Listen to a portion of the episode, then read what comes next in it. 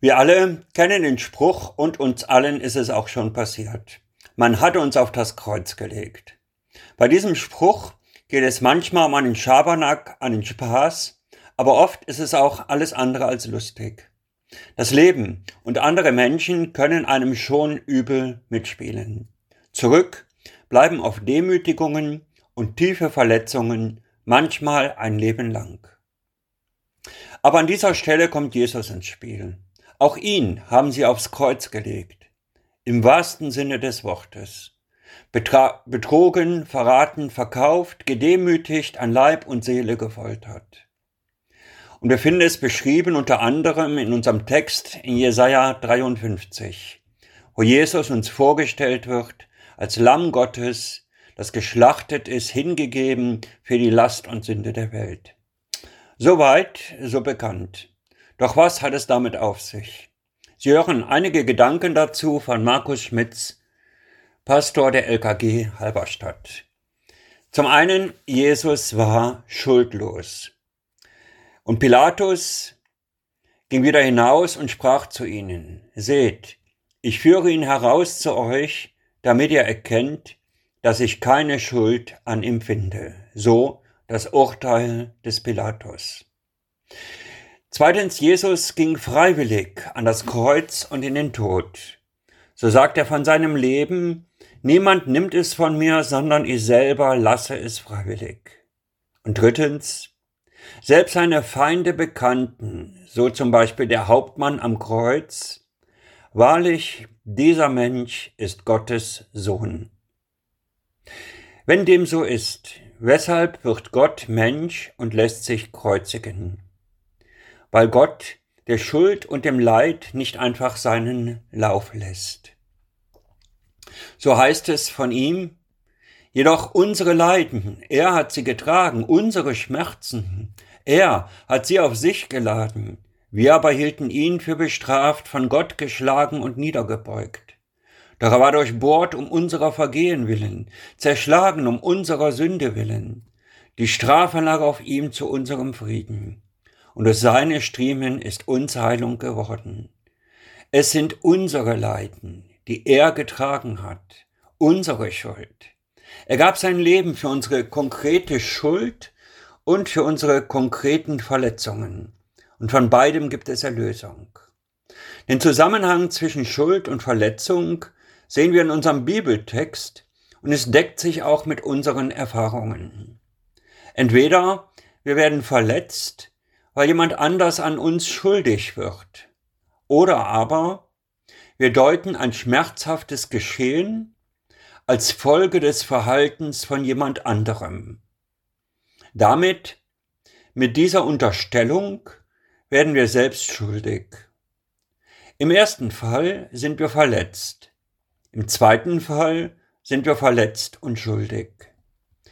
Es gibt also einen Zusammenhang zwischen Schuld und Verletzung. Jesus starb für beides, für des Menschen Schmerz und Schuld. Die Ursache dafür, dass es beides überhaupt gibt, liegt in der Entfremdung des Menschen von Gott, seinem Schöpfer. Freiheit von Schuld und Freiheit von Verletzungen, das wünscht sich jeder Mensch.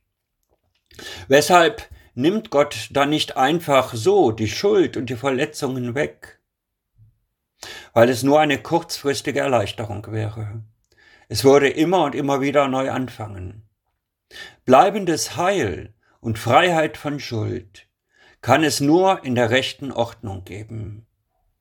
Gott hat alles erschaffen, um mit der Schöpfung in Einklang und Harmonie zu leben. Das ist aber nur möglich, in der Gemeinschaft Gottes, der das Zentrum und alles Gute in sich selbst ist.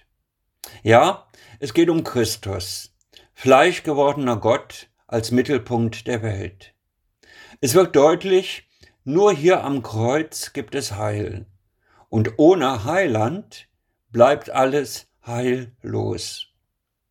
Es ist ganz klar, jeder Mensch, auch die, die eigentlich lieber gottlos wären, wünschen sich schuldlos zu werden. Und ebenso wünschen sie sich auch Heilung. Das ist am Kreuz zu finden. Das gibt eine neue Perspektive und Sicht. Der Mensch kann zum Ursprung der Schöpfung zurückkommen, in die Gemeinschaft Gottes und so am Beginn einer neuen heilen Schöpfung teilhaben. Heil werden und werden, wie Gott dich meint. Ich persönlich habe erst durch Christus verstanden, wer ich bin, und erst durch Christus die Freiheit gefunden, so zu leben, als der, der ich bin. Ich habe verstanden, ich bin ich, keiner ist wie ich, und ich liebe es, ich zu sein. Wer in Christus seine Würde findet, dem fällt so schnell kein Zacken aus der Krone. Hier dürfen wir unseren eigenen Wert, unsere einzigartige Schönheit, unsere unglaubliche Würde entdecken. Gott, Jesus, kann dich verstehen in deiner Verletztheit und Verwundung. Vielleicht sitzt du im dunklen Mauseloch mit deiner Einsamkeit und deinem Unverstandensein. Christus versteht. Deshalb kannst du ihm alles bringen, sogar deine Wut und deinen Hass. Manchmal ist es notwendig, Emotionen zum Ausdruck zu bringen. Lasse deine Wut besser am Kreuz aus, als an deinen Nächsten oder gar an dir selbst. Bringe deinen Schmerz ans Kreuz, bevor er dich und andere beschädigt. Durch Umkehr, Hinwendung zu Gott erfährst du Vergebung, Kraft zum Ertragen anderer Schuld, ohne verletzt zu werden. Im Angesicht Gottes findest du deine Würde, die dich über Verletzungen erheben kann. Wunderbar. Wunderbar bin ich gemacht und meine Seele erkennt das wohl. Meistens ist nicht auf Anhieb alles gut. Aber in dem Moment fängt Heilung an. In dem Moment, wo wir vor Gott unsere Herzen ausschütten. Ja, wir wollen einen neuen Anfang wagen, indem wir alles, was uns und andere zerstören will, ans Kreuz bringen. Du kannst Schmerz und Schuld abgeben, um Vergebung und Würde zu empfangen. Im Kreuz wird alles zusammengeführt. Hier wird allen Menschen deutlich, Gott im Mittelpunkt. Der ganze Fokus liegt nur auf diesen Mann am Kreuz. Das Kreuz ist das Geheimnis der Liebe, Christus und du. In dieser Einheit nimmt er deine Last und gebt Liebe dafür. Das ist ein guter Tausch. Ihr Markus Schmitz, Halberstadt.